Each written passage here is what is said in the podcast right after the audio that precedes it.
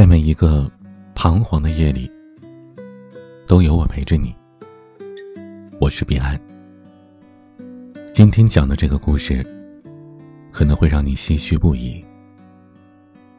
希望听到最后，能告诉我，如果你是主人公，你会怎么选择？杜真真答应求婚的时候，齐松还是个穷光蛋。当然了，这种穷是一种相对的状态，吃得上饭，穿得起衣，但对房子、车子、票子却只能是望洋兴叹了。好在杜真真不介意，反倒会安慰他：“我也不是千金小姐，吃点苦算什么呀？”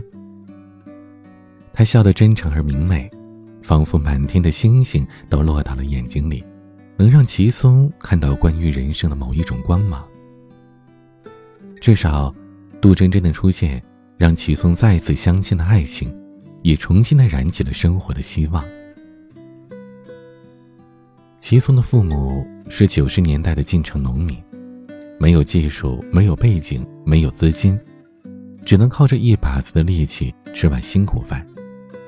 辛辛苦苦干了好几年，才在城郊买了一间小平房。那间屋子不算大，冬天湿冷，夏天闷热，粗糙的水泥地板泛着一层黑色，和齐松想象当中的城市完全不一样。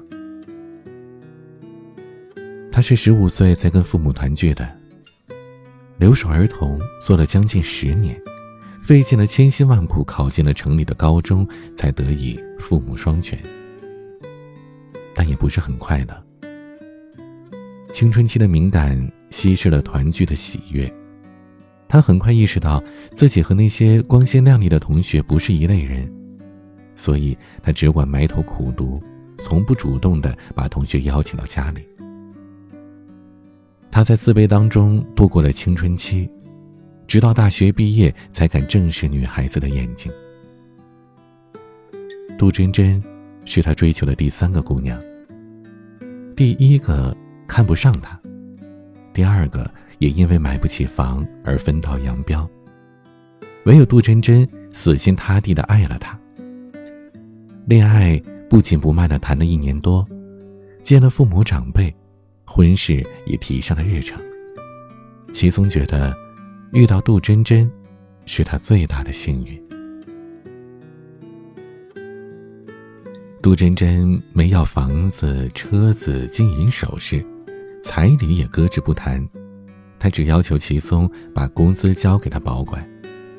他说：“我们得加把劲儿，争取早点买个小房子安家。”齐松的妈妈感动的一把鼻涕一把泪，逢人就夸准儿媳。把她形容为绝无仅有的好姑娘。毕竟，这是个娶妻难于上青天的年代，为了续上香火，谁家不得里里外外的脱层皮呢？杜真真，倒也确实担得起“好姑娘”这三个字。她来自一个偏僻的小村庄，披荆斩棘的奋斗到了城市里，对自己始终都有着清晰的定位和认识。她当然想过靠结婚逆袭，但自己客观的条件摆在那儿，父母在土中刨食，自己没长着倾国倾城的脸，能力也是不上不下，说穿了，就是茫茫人海当中的路人甲罢了。倒不如踏踏实实的去找个门当户对的，挑挑人品，挑挑能力，这小日子呀，也不至于坏到哪儿去。更何况，他和齐松之间，切切实实的有着爱情。齐松长得浓眉大眼，身姿挺拔，对真真也是温柔体贴的。两个人你侬我侬，几乎能在彼此的眼神中化作了一潭春水。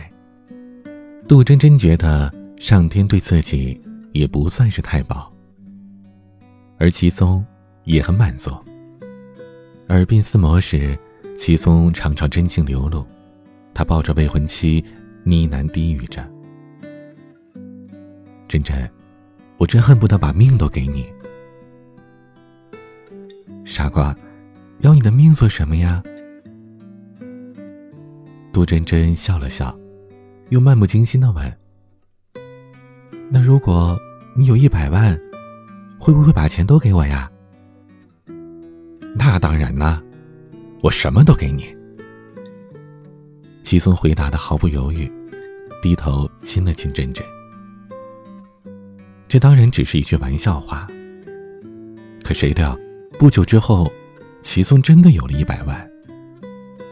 准确的说，是齐家有了一百万。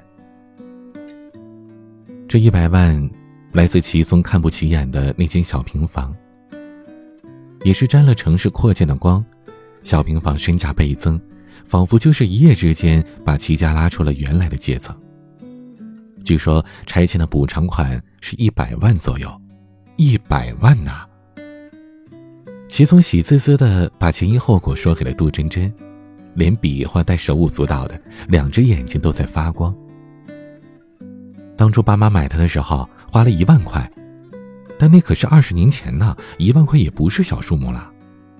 那里当时还是农村，我上学的时候得骑车一个多小时呢。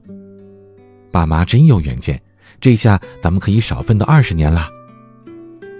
齐松忆苦思甜，把自家从农村到城市的奋斗史讲得唾沫横飞，脸上闪动着一种难以言说的兴奋。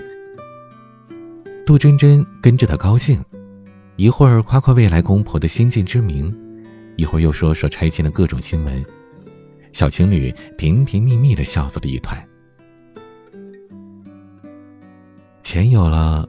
一切就都好办了。虽然这钱还没拿到手，但相关的工作人员已经来了好几趟了，这想来也是板上钉钉、跑不掉的事儿。按照齐松爸妈的意思，是让儿子赶紧去领证，最好迅速把第三代生下来。这万一到时候是按户口来算钱呢？放眼整个城中村，几乎家家都在娶妻生子、加盖楼层。企图赶在户口冻结之前增添筹码，多捞一笔是一笔。齐松把爸妈的意思传达过去，真真却没有一口答应。他迟疑的看了看齐松，不点头，也不摇头，把齐松急得直跳脚。哎呦，我的姑奶奶，你这还有什么可犹豫的？我。杜真真脸红，嘴唇咬了又咬，最后才小声的说：“你家有钱了，这彩礼是不是就……嗨，你早说呀！”齐松的表情放松下来，“你放心，怎么可能亏得了你啊？”迎娶杜真真的事儿，老齐家已经严肃认真的开过会了。不需要投票便一致通过，这彩礼不能少，婚事也必须办得热热闹闹。但鉴于这钱未到手，只能先打欠条了。婚礼嘛，自然也等钱到了口袋，才有风光大办的预算。杜真真点了点头。那你准备给我多少呢？十万。齐松的声音干脆洪亮，边说边眉飞色舞的看着杜珍珍。金钱使他腰杆挺直，整个人都透出了一股子松弛的潇洒来。之前听杜真真提过，表姐的婆家送去了八万八，姑妈炫耀了一遍又一遍，这常常话里话外的挤兑说，姑娘家这彩礼就代表了身价。杜真真当然不在意。可他父母面有窘色，偶尔也会长吁短叹的为自己的姑娘不值。久而久之的，杜真真也难免心有芥蒂。细心的齐松早就注意到了这一点，所以他开口便是十万。他爱杜真真，愿意拿钱来博红颜一笑，在老家的亲友面前给足面子，让他们全家都成为人人羡慕的对象。本以为是万无一失，可谁料，杜真真垂下了眼睑。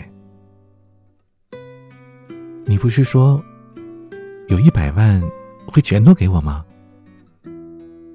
啊？齐松一时没反应过来，只是怔怔的望着未婚妻。杜真真随即把床上的誓言复述了一遍，最后表示，他的心理预期是五十万。这五十万不完全是彩礼，一半给父母，另一半给他自己，存起来当做靠山和安全带，反正最后也只会用在他们的小家上。他一条一条的讲明白，随后又扑进了齐松怀里，轻声的问着：“好不好嘛？”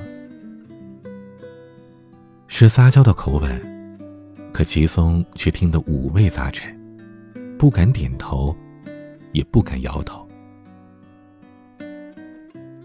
杜真真环着齐松的腰，脸埋在他的肩膀上，脸上的表情变了又变，看起来心事重重的。什么？五十万？他穷疯了吧？齐松把消息带回家，齐妈妈破口大骂。把之前所有的溢美之词都换成了恶毒的诅咒，只讲的是唾沫横飞，几乎要把杜真真给淹没了。齐爸爸默默的抽着水烟筒，许久才开了口说：“儿啊，不行就分了吧。”对头，齐妈妈拍手叫好，话说的直白赤裸，有了一百万，小姑娘还不随你挑？齐松低头不说话。对他父母而言，儿媳妇只是个生儿育女的符号，甲乙丙丁都能胜任。但对他来说，杜真真却代表着甜蜜美好的爱情，失去之后会痛，会苦，会肝肠寸断。更何况，杜真真是从不嫌他穷的姑娘啊。或许，是他有难言之隐呢。他怀着希望向杜真真求证，是不是父母得了大病，还是家中突发变故了，又或者是其他讲不出口的事儿？可杜真真摇头说：“你想多了，我就是想要五十万而已。”其实，杜真真也带着几分考验的意思。不拆迁倒也罢了。苦日子过惯了，爱情抽象的，只能靠心去感受。可有了钱，这标准自然而然也就物化了。杜真真总忍不住想要去探究，齐松到底能为自己付出多少。杜真真也曾经扪心自问，是否真的想要这笔钱？思来想去，答案是否定的。钱是表面的浅层的东西，他真正想要的是物质背后的重视与关爱。毕竟他已经打算托付终生，谁都想在尘埃落定之前求一个心安。但遗憾的是，女人的安全感被男人误读为了虚荣心，而男人的不配合则被女人理解为。不够重视，不够爱。齐松百思不得其解。我是个穷光蛋的时候，你都愿意嫁我，怎么现在卡在这儿了？杜真真也表示无语。你不是命都愿意给我吗？给点钱怎么了？人僵持不下。结婚领证的事儿，便丢开了。冷战旷日持久，渐渐有了些萧索的味道。俩人正式分手是在三个月之后，拆迁的工作紧锣密鼓，齐家等不及了，相亲已经一波接一波的安排上了。其中有个女孩，二十岁出头，身材高挑，容貌秀丽，只是勉强读了个技校。目前正把找婆家当做一项事业来经营。齐松对他印象不差，女孩对他的拆二代的身份也很有兴趣。俩人加了微信，没几天便聊得热火朝天的。最终滚了床单，把生米做成了熟饭，婚期也就顺理成章的定了下来。那十万块彩礼钱终于有了去处，拆迁也终于在万众期待中拉开了序幕。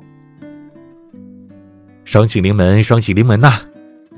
齐松的父母在订婚宴上笑得特别开心，准儿媳也羞答答的低着头，唯有齐松在祝福声中走了神。他忽然想起了分手那天的场面。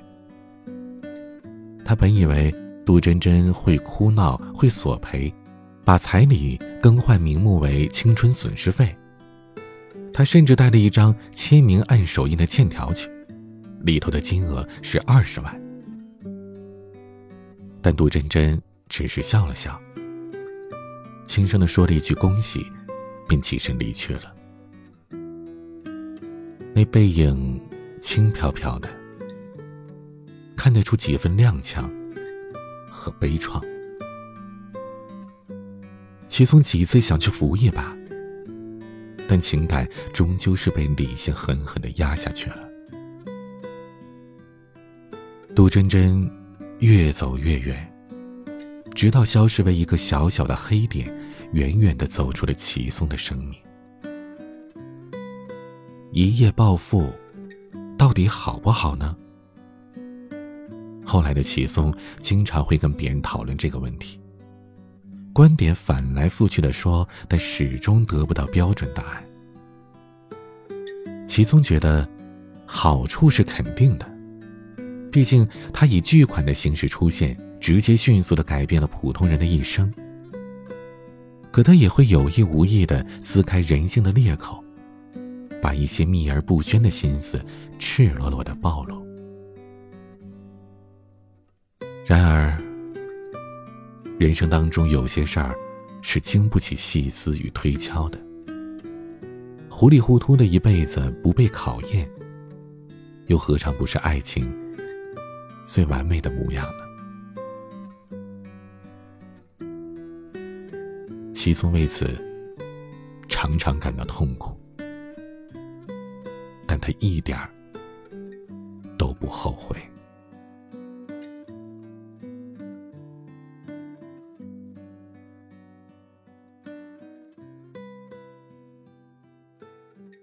故事讲完了，在为主人公惋惜的同时，如果你是其中的某一方，你会如何选择呢？请把你的答案写在节目下方的评论区，让我们看一看你会如何选择。今天的晚曲何洁演唱，请不要对我说 sorry。有任何想倾诉或者咨询的内容，欢迎关注我的微博 DJ 彼岸，发站内信给我，或者直接加我的微信号彼岸幺五零八幺七，彼岸拼音的全拼加上数字幺五零八幺七。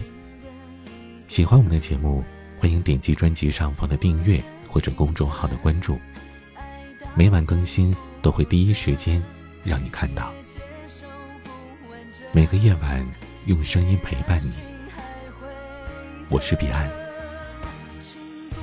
晚安。